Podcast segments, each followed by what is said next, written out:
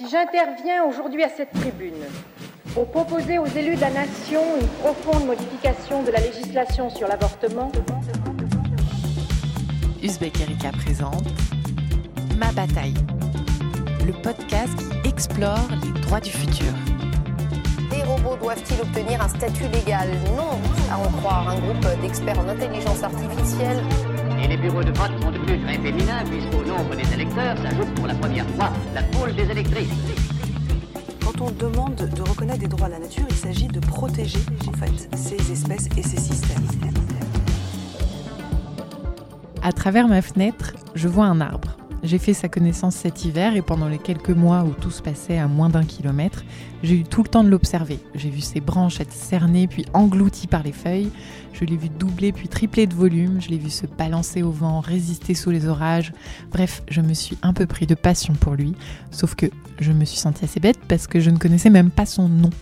Le verdict est arrivé quand sont apparus ses fruits. Ils ont deux ailes, comme les pales d'un hélicoptère, qui tourbillonnent comme des hélices. C'est donc un érable. Vous le saviez-vous Et est-ce que vous saviez aussi que le chêne est l'arbre le plus répandu en France, mais que dans les rues de Paris, on compte d'abord des platanes, beaucoup de platanes, puis deux fois moins de marronniers, 15%, encore un peu moins de tilleuls, 10%, de sophora, d'érable et ensuite moins de 2% de frênes, de robiniers, de micocouliers, de peupliers ou encore de ginkgo biloba. Il y a même un site qui répertorie la moindre espèce plantée si vous avez un doute. En tout cas, de mon côté, après ce tête-à-tête quotidien avec mon ignorance de nos amis les arbres, je me suis dit qu'il était temps de faire un épisode qui s'imposait depuis le début de ce podcast, un épisode sur les droits de la nature et plus spécifiquement sur les droits des arbres. Vous écoutez ma bataille et voici l'épisode 3.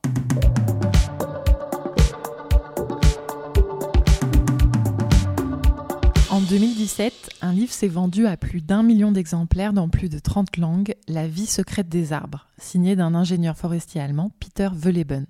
Les scientifiques sont restés un peu interdits devant ce succès inattendu. Tout à coup, l'arbre passionnait le grand public et on s'émerveillait de sa capacité à vivre en communauté, à ressentir, à répondre aux dangers, à communiquer.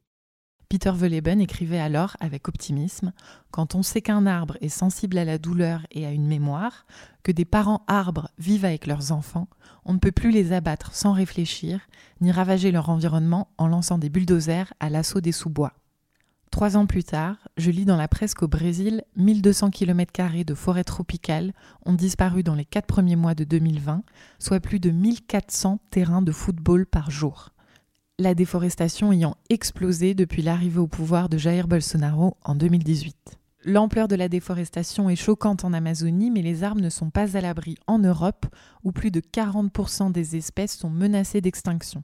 Les arbres sont menacés par des parasites et des maladies, par des plantes introduites par l'homme et concurrentes des arbres indigènes, mais aussi par la déforestation et le développement urbain, l'extension des terres agricoles, les incendies, le changement climatique, le tourisme. Énuméré en septembre 2019 l'UICN, l'Union pour la conservation de la nature. Mais voilà, un arbre ne peut pas aller voir un juge et lui dire vous n'avez pas le droit de me couper. C'est donc l'impasse à laquelle veulent répondre celles et ceux qui les défendent un peu partout en France. Si les arbres étaient reconnus comme sujets de droit, est-ce qu'il ne serait pas plus facile de les préserver, surtout, et c'est encore un autre aspect du sujet, à l'heure de l'urgence climatique face à laquelle les arbres sont nos alliés? En ville, des groupes de citoyens se mobilisent régulièrement pour tenter de sauver des arbres menacés parce qu'ils gênent un projet de construction. C'est ce qui s'est passé dans l'Essonne, à Palaiseau, où des habitants se sont mobilisés pendant plusieurs mois contre l'implantation d'un conservatoire de musique sur le site d'une ancienne école où se trouvaient 13 tilleuls âgés de plus de 70 ans. Gwen avait créé avec d'autres le collectif des 13 tilleuls. Elle nous raconte la matinée du 12 juin. Ça s'est passé que moi je suis arrivée à 5 h du matin. Alors on avait eu des échos qu'ils allaient venir très tôt, euh, sûrement pour justement éviter qu'on vienne perturber le chantier comme on fait depuis à peu près 15 jours maintenant. Et à 5 h du matin, on est arrivé et on s'est rendu compte qu'il y avait déjà à peu près euh, une trentaine de, policiers. Et euh, très rapidement, il y a eu euh, plutôt une soixantaine de policiers et une douzaine d'agents de la BAC. On a trouvé ça quand même très disproportionné. On s'est dit là, on est, nous, on est 30, on n'est quand même pas violent. Voilà, enfin, on défend les arbres. Ça, me paraît super disproportionné comme manière de faire. les bûcherons sont arrivés eh bien, escortés par la police, donc par deux fourgons supplémentaires de policiers. On nous a seulement dit euh, c'est Vinci qui a appelé la police. Donc c'est assez intéressant que dans ce pays, en fait, Vinci puisse avoir le pouvoir de rassembler 60 policiers et 12 personnes de la BAC. Surtout quand on voit la vitesse à laquelle ils ne se déplacent pas ailleurs. Et bah, on a assisté malheureusement pendant deux heures sous la pluie à ça.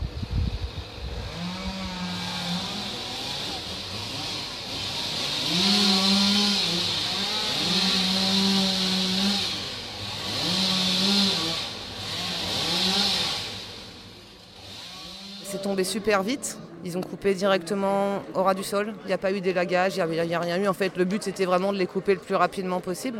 Vous n'interveniez pas Voilà. Donc il y a quelques-uns d'entre nous qui ont essayé d'intervenir, hein, qui ont essayé de forcer, etc. Malheureusement, on était en sous-nombre, hein, c'est clair. Et euh, bon, moi je suis pas, euh, je suis pas spécialement quelqu'un de violent, donc les gens de la BAC euh, étaient quand même un peu gros bras. Puis je pense qu'au bout d'un moment, en fait, il y avait même plus l'énergie. Enfin, sincèrement, on était là, tout le monde pleurait, c'était, enfin, voilà quoi. Nous rencontrons Gwen et les autres membres du collectif quelques jours après l'abattage, à quelques mètres du site. Un rassemblement est organisé pour rendre hommage aux tilleuls. Plus de 200 personnes sont réunies, toutes les générations sont représentées, l'air est doux et l'ambiance est bonne enfant, mais il suffit de voir les nombreuses banderoles tendues aux fenêtres des maisons, les slogans inscrits à la craie sur le goudron, et surtout de parler aux habitants et aux habitantes pour comprendre que la pilule n'est pas prête de passer. Si elle veut bien donner son avis. Ouais, si elle veut bien donner son avis. Tu t'as interviewé ouais. Lilou et j'ai 9 ans. Parce que c'est la nature et la nature, ça nous permet de respirer. tu les connaissais bien? Non. Non? Ah, on va vous demander après alors. ah bah oui, j'y suis allé dans cette école, donc euh, les arbres je les connais. Hein. Ouais. Ils représentent quoi ces arbres pour vous? C'est des souvenirs, c'est les parties de billes en dessous, c'est les premières amourettes. Ouais, c'est que ça, quoi. Qu'est-ce que ça vous fait aujourd'hui de... Ouais, pas trop parler, je vais pleurer. ça, me Ouais, ça me fait peur. Ça me fait Alexis rappelle par exemple le rôle d'éponge que jouaient ces arbres pour les nappes d'eau présentes sous les maisons. Je ne sais pas si on vous expliquait la, particularité de ce site à Palaiso. S'il y a le mot eau dans Palaiso, c'est pas pour rien. C'est qu'en fait, les sols, c'est que de l'eau. Et si vous regardez les cartes géologiques sur le site du gouvernement ou sur des sites qui ont des données publiques, vous vous rendez compte que juste en dessous du béton, à ce niveau-là, les sources passent. Et en fait, on a une géologie très particulière où l'eau dévale d'un côté ou de l'autre, où on a de l'argile qui, gonfle et qui dégonfle, et ces arbres faisaient partie de l'écosystème qui régulait tout ça. On va avoir un problème. Il y, a déjà des maisons où on voit l'argile qui a gonflé, où le carrelage est carrément séparé. Avec leur projet de creuser, ils vont faire dévier des sources comme Haute-Part à Palaiso ils ont fait. Et quelques mois, quelques années après, c'est dramatique, les, maisons sont en péril. C'est pas une, deux maisons, c'est un quartier qui est aujourd'hui mis en péril par une urbanisation sauvage, non réfléchie, tous les ouvriers qui se rendent compte du problème, les experts, les élus disent non, c'est pas possible, on peut pas faire comme ça. Et l'astérie continue tout droit à fond à démolir un quartier parce que ça, c'est ça faisait partie du quartier. L'Astérie ou Grégoire de l'Astérie, le maire de Palaiso, suscite la colère des habitants, même si personne ne remet en question l'utilité d'un nouveau conservatoire. Ce que tous contestent, c'est le choix du lieu. Pour Sabrina, c'est un poumon vert et une place publique qui disparaissent en même temps. Si vous regardez le, centre-ville de Palaiso vu de, haut, vous vous apercevrez qu'en fait, à part les jardins privés, il y a très peu d'espaces verts euh, publics. Et donc euh, la cour du ferry, euh, c'était un espace vert public accessible à tous. Et c'est un lieu, symboliquement, un lieu de rencontre. C'est une place publique en fait qu'on défend avec euh, son patrimoine, ses arbres, ses bâtiments. Euh. Et donc, euh, pour revenir à cette histoire d'espace vert, c'est vrai aussi que des îlots de fraîcheur, bah, il n'y en a pas beaucoup. On est dans une ville qui est très urbanisée, qui s'urbanise à grande vitesse. le moindre pavillon qui est vendu, vous verrez, prend place un bâtiment avec des étages, etc. Donc tout ça, c'est des surfaces de respiration et vertes qui sont perdues. Et c'est vrai qu'on commence à ressentir une chaleur étouffante en ville quand il fait très chaud. Mais c'était quand même un espace avec de la fraîcheur, des arbres, des oiseaux. Euh. Tous ces espaces sont à défendre. Il faut savoir que la ville de Palaiso a perdu plus de 200 hectares euh, de forêt et de terres agricoles pour euh, l'OIN, l'opération d'intérêt national, qui prévoit l'installation d'un cluster scientifique sur le plateau de Saclay. Donc voilà, on est dans, un, dans une commune qui a, payé cher pour ça. Et donc je pense que ce que vous allez voir aujourd'hui, enfin, c'est aussi le résultat de toutes ces années de bétonisation, de non-concertation. Donc euh, voilà, bah, c'est un petit peu tout ça, ça, exacerbe, ça exacerbe, et puis à la fin, on finit par se fâcher très fort pour Trestilleul, alors que finalement, on peut se dire, euh, comme nous l'ont rétorqué plein de gens, il euh, n'y a pas très longtemps, il y a des centaines d'arbres qui sont tombés sur le plateau. Il n'y a pas eu ça. Alors il se trouve que là, c'est vrai que c'est un espace qui est en ville. Voilà, c'est plus facile aussi parce que c'est un espace qu'on s'est déjà approprié, où on a nos habitudes, où on a vécu des choses. Donc c'est vrai que mais je pense que ce qui se joue ici aujourd'hui, c'est toute euh, l'exaspération autour de cette euh, urbanisation euh, du plateau de Saclay. Ouais, et là, ils ont coupé vraiment une, belle compagnie, là. Mm. Audrey voyait les tilleuls chaque jour depuis son balcon. Que je voyais depuis mon balcon bien rond, bien. Mm. En plus, j'adore les tilleuls parce qu'ils mm, sont un peu argentés. Ah oui, ça a été, dur, hein. mais je crois qu'on est beaucoup hein, à être vraiment traumatisés. Moi, ça m'a traumatisé parce que je les ai vus tomber les deux derniers. Et j'ai pleuré, hein, je, le dis, j'ai pleuré. Le vendredi, je n'étais pas bien. Jusqu'au soir, j'ai repleuré. Et le samedi, j'avais la tête qui tournait et tout. Mais euh, je, suis, je crois que ça m'a donné une détermination à faire quelque chose très tranquillement. Et ça veut dire pas être dans la haine de la personne qui a commandité et des gens qui ont coupé. Et en fait, c'est normal parce qu'ils sont vraiment dans leur système de pensée. Pour eux, un arbre, bah, euh, c'est bon, ils vont pas. C'est comme un poteau. Ils vont pas nous prendre la tête, ok, ça, ça absorbe un peu de machin, mais c'est bon, on va pas en faire une maladie. Je vais en planter 4, 5, 6, 7. Tu vois ce que je veux dire? Et surtout, euh, paisiblement, tu vois, pas, pas avec de la haine ou de la détestation. Euh, tu vois, parce que c'est trop dur. On est, on est tout le temps dans des affrontements. Il faut croire que vraiment le, le maire de votre commune avait sacrément honte de le faire pour que ça se produise en pleine nuit. C'est vraiment du jamais vu. Georges Fetterman est le président de l'association Arbres qui défend depuis 25 ans les arbres remarquables, c'est-à-dire des arbres remarquables par leur forme, leur rareté ou leur longévité. Ancien professeur de SVT, il est présent ce soir pour remettre au maire un diplôme de reconnaissance du geste écologique le plus désastreux de l'année. Comment est-ce possible, à la fin d'un confinement où tout le monde a dit, bon, on a vu que la nature va mieux quand les hommes se calment un petit peu.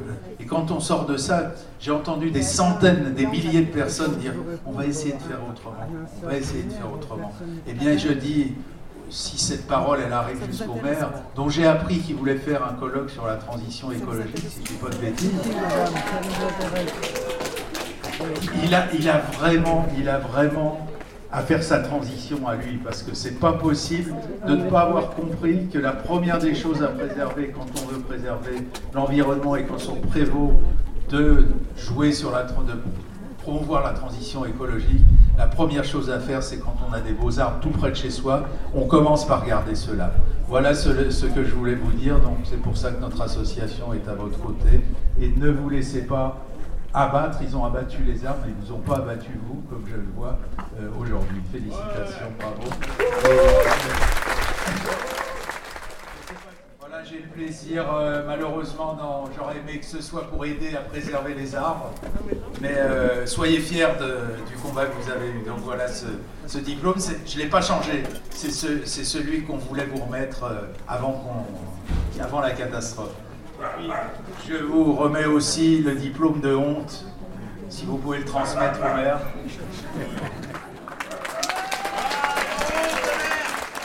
Une fois coupé, c'est fini. Hein. là, on va râler, on va protester, mais c'est fini. On ne recolle pas les, les arbres.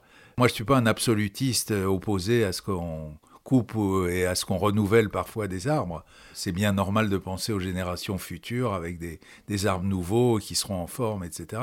Mais quand il y a des arbres en bonne santé, qui n'ont pas de problème de, maladie, prendre le temps de la décision, voir s'il n'y a pas d'autres solutions qui permettraient de préserver les arbres et tous ceux qui habitent dans les arbres, puisque comme les, les rouges-gorges, les mésanges et autres n'ont pas les moyens de protester, donc je fais un peu pour, euh, pour eux et pour elles, parce que euh, quand des arbres de, qualité comme ceux qui ont été abattus euh, le sont, bah, il y a tout ce petit monde qui est, euh, dont on a détruit, démoli les immeubles, quoi. C'est à peu près ça. Hein. Ça revient au même. Et certains disent on coupe, mais vous inquiétez pas, on replante. On replante. Ça, c'est pas convaincant pour vous. Bah C'est-à-dire, c'est tellement devenu un argument. Je veux dire, n'importe quel élu pour qui, à mon avis, une coupe d'armes n'est pas justifiée, je sais à l'avance qu'il va dire ça maintenant. c'est tellement classique et banal. Alors ils replantent, sauf qu'on sait aujourd'hui que du point de vue du, de l'absorption d'eau et du rejet d'eau, de la quantité de, gaz carbonique prélevé, etc., entre un arbre qui a 150 ans et un jeune arbre qui en a deux ou trois, qu'on vient de replanter, euh, c'est pas comparable. Hein. L'arbre qui a un certain âge euh, est mille fois plus actif et donc tout bénéfice euh, pour tout le monde. C'est aussi ce que nous montre Alexis, à quelques centaines de mètres des tilleuls coupés. Donc là, au niveau du stop, comme vous pouvez le voir, il y a trois arbres. Un qui est en train de mourir, qui passera pas l'été, et deux autres arbres. Regardez la taille des arbres. Ils sont ridicules. Vous voyez la quantité de béton qui a été coulé pour pouvoir les mettre. Et les arbres, le, souci, comme vous pouvez voir, ils ont tout étanchéfié. Donc ils n'ont pas d'eau quand il pleut.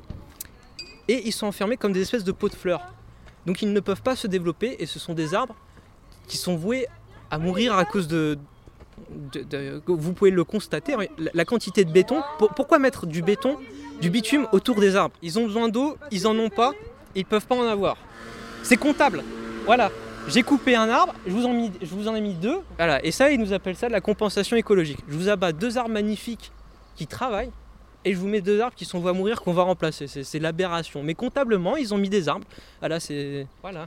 Mais c'est moche en plus. On aurait pu faire mieux. Pour faire mieux et éviter les réflexes qui poussent à couper de vieux arbres pour en planter d'autres en les encerclant de béton, il faudrait s'attaquer au peu de considération que l'homme a pour l'arbre depuis des milliers d'années. Georges Fetterman l'arbre n'a jamais eu grande valeur aux yeux de l'espèce humaine. Il ne faut pas oublier qu'on est issu en France d'une société rurale et que l'arbre était uniquement fait pour servir. C'était un objet, un ustensile. Et quand on est passé à la ville, euh, c'était ou aux petites propriétés, aux pavillons et autres, c'était exactement pareil. L'arbre, c'est un objet qu'on peut déplacer, qu'on peut enlever, qu'on peut couper, euh, sans penser qu'il s'agit d'un être vivant mais, euh, même dans les forêts, si on prend les forêts françaises, l'arbre était destiné à servir. Dès lors qu'il vieillissait un petit peu, on, on, ne conservait jamais un vieil arbre. C'est pour ça qu'on a assez peu d'arbres remarquables d'ailleurs dans les forêts françaises, parce qu'ils étaient coupés systématiquement, ils n'avaient aucun intérêt euh, humain.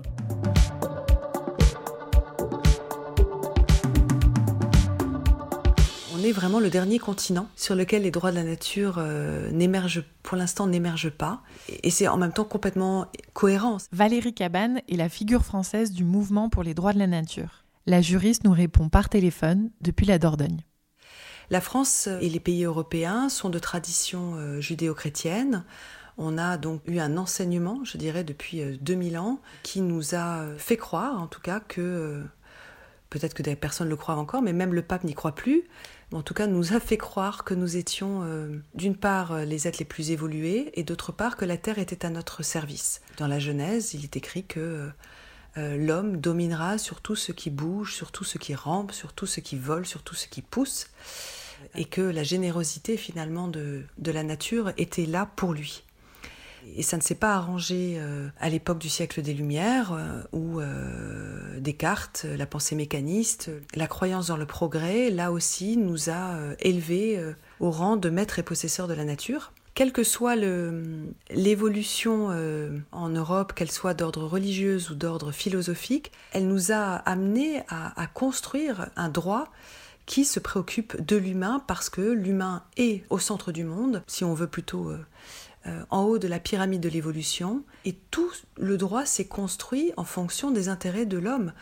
Et à partir du moment où il y a eu euh, l'industrialisation, la révolution industrielle, et quelque part cette, nouvelle économie qui s'est appuyée sur toute la prédation des ressources à travers le monde, qui a justifié l'esclavage, justifié la colonisation, et aujourd'hui justifié finalement une forme de, colonisation économique du monde, on est dans un système qui euh, étant en incapacité de regarder le reste du vivant comme ayant une valeur autre qu'une valeur euh, économique.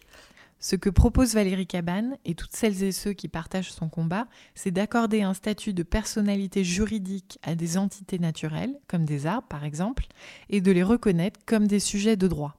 Le moment clé reconnu comme tel aujourd'hui, c'est le moment où euh, ce juriste qui se nomme Christopher Stone, en 1972, publie donc un article qui va être utilisé dans un jugement qui oppose la compagnie Walt Disney dans une décision donc de construction d'un projet Walt Disney au cœur d'une forêt de séquoias géants aux États-Unis. Et ce juriste, en fait, se demande comment se fait-il que une forêt, que des arbres euh, ne puissent pas plaider leur propre cause en justice? Et donc il écrit cet article est devenu vraiment euh, une référence euh, dans le mouvement des droits de la nature. Est-ce que les arbres peuvent plaider? Aujourd'hui, le mouvement des droits de la nature s'est répandu dans de nombreux pays. En 2008, l'Équateur est devenu le premier pays au monde à incorporer dans sa constitution les droits de la nature. Le but étant de préserver l'immense patrimoine naturel du pays, qui dispose de gisements de minerais et d'hydrocarbures et de plus de 3 millions d'hectares de forêts amazoniennes. L'Équateur a connu plus de 25 procès concernant les droits de la nature, dont 80% ont statué en faveur de la Pachamama, la terre-mère, la moitié étant le fait d'initiative citoyenne et l'autre du gouvernement. Mais on peut aussi citer les États-Unis où 34 villes ont reconnu les droits de la nature pour mieux préserver leurs écosystèmes. Je crois que le jugement le plus extraordinaire que j'ai pu voir, c'était effectivement en Colombie par la Cour suprême, qui a été saisie par euh, une vingtaine de jeunes euh, colombiens qui ont alerté sur le déboisement de la forêt amazonienne en Colombie, la justice, en expliquant que euh, cela menaçait leur droit à un environnement sain en tant que génération future, parce que le déboisement allait accélérer le changement climatique. Et le juge est allé très loin, puisqu'il a effectivement reconnu leur droit à un environnement sain, qui est un droit qui n'est pas encore totalement euh, reconnu dans la plupart des pays du monde. Il leur a reconnu ce droit aussi euh, en tant que génération future, c'est-à-dire qu'il a reconnu les générations futures comme des sujets de droit, ce qui n'est pas non plus reconnu en droit international ou en droit en France. Et au final, il a décidé d'octroyer la personnalité juridique à la forêt amazonienne colombienne en disant la forêt doit pouvoir se défendre en justice avant qu'on puisse constater l'écocide en cours. C'est-à-dire que quelque part, le problème du droit aujourd'hui, c'est que même quand on, comme en France, on est en capacité d'évoquer un préjudice écologique pur, c'est-à-dire qu'en France, on reconnaît aujourd'hui dans le Code civil la valeur intrinsèque d'un écosystème sans faire de relation avec les humains, on ne peut utiliser ce principe que quand la catastrophe est arrivée. On parle de préjudice. Et en reconnaissant la personnalité juridique d'une forêt, le juge colombien a considéré que on pourrait agir de façon préventive. Et je crois que là est tout l'enjeu de la reconnaissance des droits de la nature, des droits des arbres, des droits des forêts, c'est de pouvoir agir de façon préventive. Il serait euh, quelque part complètement cohérent de permettre à des forêts, à des espèces de dauphins, aux grands singes, etc., d'être reconnus comme des sujets de droit, puisque en fait on le fait déjà, par exemple, pour des entreprises. Aujourd'hui, une entreprise est une entité morale reconnue comme un sujet de droit. Et pourtant, une entreprise, c'est complètement virtuel. Je veux dire, elle est composée euh, d'humains, mais elle est composée de, de capitaux, elle est composée de, de bâtiments, euh, de choses qui, sont, euh, qui ne sont pas en soi vivants. Alors pourquoi ça nous est si difficile d'accepter, comme le fait aujourd'hui l'Équateur depuis 2008 qui reconnaît les droits de la nature dans sa constitution, pourquoi c'est si difficile d'accepter qu'une mangrove défende son droit à exister face à une industrie, qu'une rivière défende son droit à exister face à un projet de route, que l'espèce requin des Galapagos défende son droit à exister en justice face à un bateau de pêche de 100 mètres de long chinois? Tous ces cas-là dont je vous parle, c'est des cas qui ont été jugés en Équateur où les humains n'étaient pas forcément euh, dans euh, la discussion et qui a permis donc de protéger des écosystèmes vitaux face à des prédations euh, et des destructions qui étaient anticipées. Pour prévenir des destructions anticipées et pour agir de façon préventive, le droit de la nature se heurte aux relations que nous entretenons dans nos sociétés occidentales avec le vivant. Mais pour George Fetterman, le changement des mentalités est en cours. C'est plutôt en train de changer de ce point de vue-là dans le bon sens. Il y a plus de gens qui sont conscients et que le fait de couper des arbres révolte et met en colère. Nous, on est tous les jours au niveau de l'association, on reçoit des, appels au secours, euh, ce qui n'était pas le cas il y a une, une dizaine ou une quinzaine d'années. Et comment l'expliquer? Est-ce que ce sont surtout les découvertes scientifiques qui ont joué, puisqu'on n'a jamais autant connu les pouvoirs des arbres, leur intelligence, voire même leur sensibilité? Oui, bien sûr, euh, parce qu'on se rend compte de, beaucoup de choses qu'on découvre progressivement depuis une dizaine d'années maintenant. On croyait que l'arbre était un être vivant euh, unique, euh, donc ça c'était déjà un premier pas qu'il fallait reconnaître. On se rend compte quand même et on réalise qu'on n'en voit que la moitié, c'est-à-dire on voit la partie hors de terre, mais il y a tout ce qu'il y a dans le sol qui fait à peu près le même volume probablement en, en racines. Et on se rend compte que par le biais de ces racines, tous les arbres d'une forêt peut-être, ou d'un alignement en tout cas, c'est sûr, euh, communiquent entre eux, échangent des, produits et de la matière. Donc si on arrache des arbres ici, on sait que euh, on arrache un morceau de ce, corps social qu'est le... Euh, certains se demandent même si un groupe d'arbres forestiers ne serait pas un seul être vivant, tellement les, sujets les uns à côté des autres sont entremêlés grâce à la complicité des, des champignons. Hein. Euh, et puis, bon, on sait aujourd'hui qu'ils émettent des substances que, qui jouent un, rôle bien, bien supérieur à ce qu'on imaginait, et qui est une forme de sensibilité. Alors, il y a des grands débats. Est-ce qu'il s'agit. C'est pas une sensibilité comparable à la nôtre. En tout cas, euh, euh, une capacité à ressentir ce qui se passe dans l'environnement et à réagir en fonction de ces situations, c'est certain la science est en capacité aujourd'hui de nous montrer, de nous, de nous rappeler à nous-mêmes en fait que tout ce qui est autour de nous est vivant et est régi par des, par des règles qui sont euh, communes. Et à partir du moment où on, arrive à comprendre de manière scientifique et qu'on l'intègre, je dirais presque émotionnellement, et qu'on regarde à ce moment-là effectivement euh, les, espèces animales, les espèces végétales, euh, les arbres comme des entités vivantes, alors on n'est pas très loin d'un basculement du récit juridique les connaissances scientifiques sur les arbres sont à la fois très riches et très débattues, et un livre comme La vie secrète des arbres est considéré par beaucoup comme un ouvrage de vulgarisation discutable. Mais on sait que les arbres sont capables de mouvements dont on perçoit la trace dans les troncs, qu'ils peuvent percevoir une série de signaux comme la température, l'humidité ou la lumière, et en termes de communication, on sait qu'ils émettent des signaux comme des courants électriques ou des substances chimiques, notamment des messages d'alerte lors d'attaques de chenilles par exemple. La science montre donc aujourd'hui combien l'arbre est vivant, mais les déclarations symboliques peuvent aussi jouer un rôle. En avril 2019, l'association Arbre a présenté à l'occasion d'un colloque qui se déroulait à l'Assemblée nationale une déclaration des droits de l'arbre. Cette déclaration dit par exemple à l'article 1 que l'arbre est un être vivant fixe qui joue un rôle fondamental dans l'équilibre écologique de la planète, et à l'article 3 que l'arbre doit être respecté tout au long de sa vie, avec le droit de se développer et se reproduire librement de sa naissance à sa mort naturelle. Valérie Cabane était présente lors du colloque. Ça me fait penser aussi à la, constitution euh, de la Fédération suisse, qui reconnaît la dignité de la plante dans sa, dans sa constitution, en expliquant que quelque part, je, je vous donne un exemple, euh, une salade a le droit à une considération parce que c'est un organisme vivant on peut manger une salade parce que ça fait partie du cycle de la vie, mais on doit le faire avec respect, mais on ne peut pas shooter dans une salade comme on shooterait dans un ballon de football. Et c'est ça qui anime finalement ce principe de la dignité qui anime la déclaration des droits de l'arbre et qui permet donc ce changement de regard. Et ces déclarations peuvent inspirer des textes législatifs. À mon avis, c'est quelque chose qui finira par arriver. Je crois que d'ici euh, quelques, quelques années, euh, euh, j'espère pas décennies, on verra effectivement s'inscrire dans le droit, ce que l'on trouve comme scandaleux aujourd'hui quand on commence à, se sentir un peu comme idée fixe, au pied d'un arbre qui a été déraciné par, euh, par Obélix.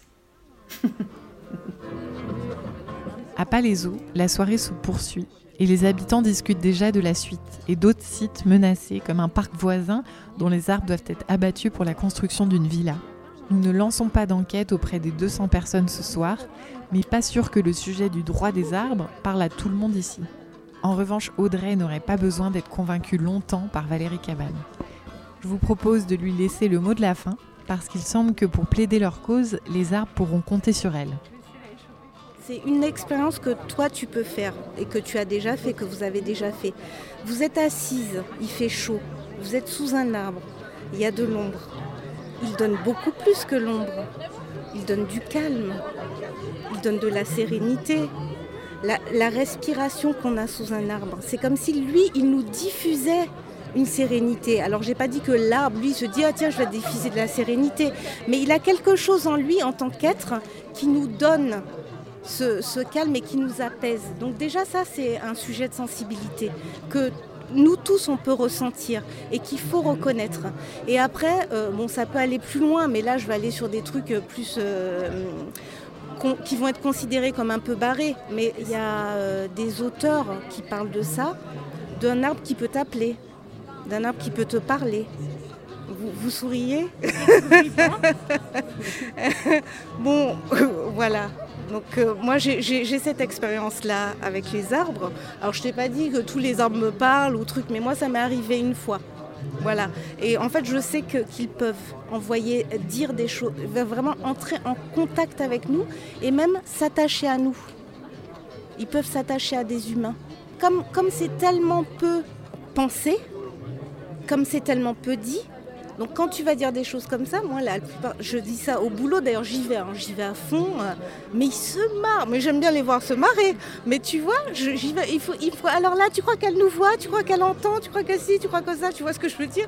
Mais moi, je, je, pense que oui, que tu peux lui faire, tu peux faire un vœu avec une plante, que quand tu n'es pas bien, tu peux prendre ton petit arrosoir et lui demander un peu de paix, et lui parler, même sans parole, tu vois, et que elle, en échange, elle, te donne quelque chose.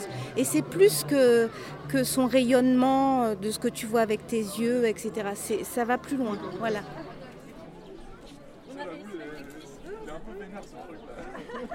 Ça va plus loin que ce que l'on voit avec les yeux un arbre. À première vue, il est inanimé, sans parole et sans pensée, mais il est bien vivant.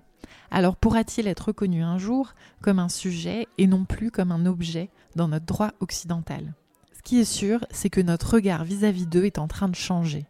Les découvertes sur l'intelligence végétale s'additionnent. La mobilisation citoyenne est grandissante et des déclarations symboliques comme celle des droits de l'arbre ne font pas les gros titres mais ont leur importance.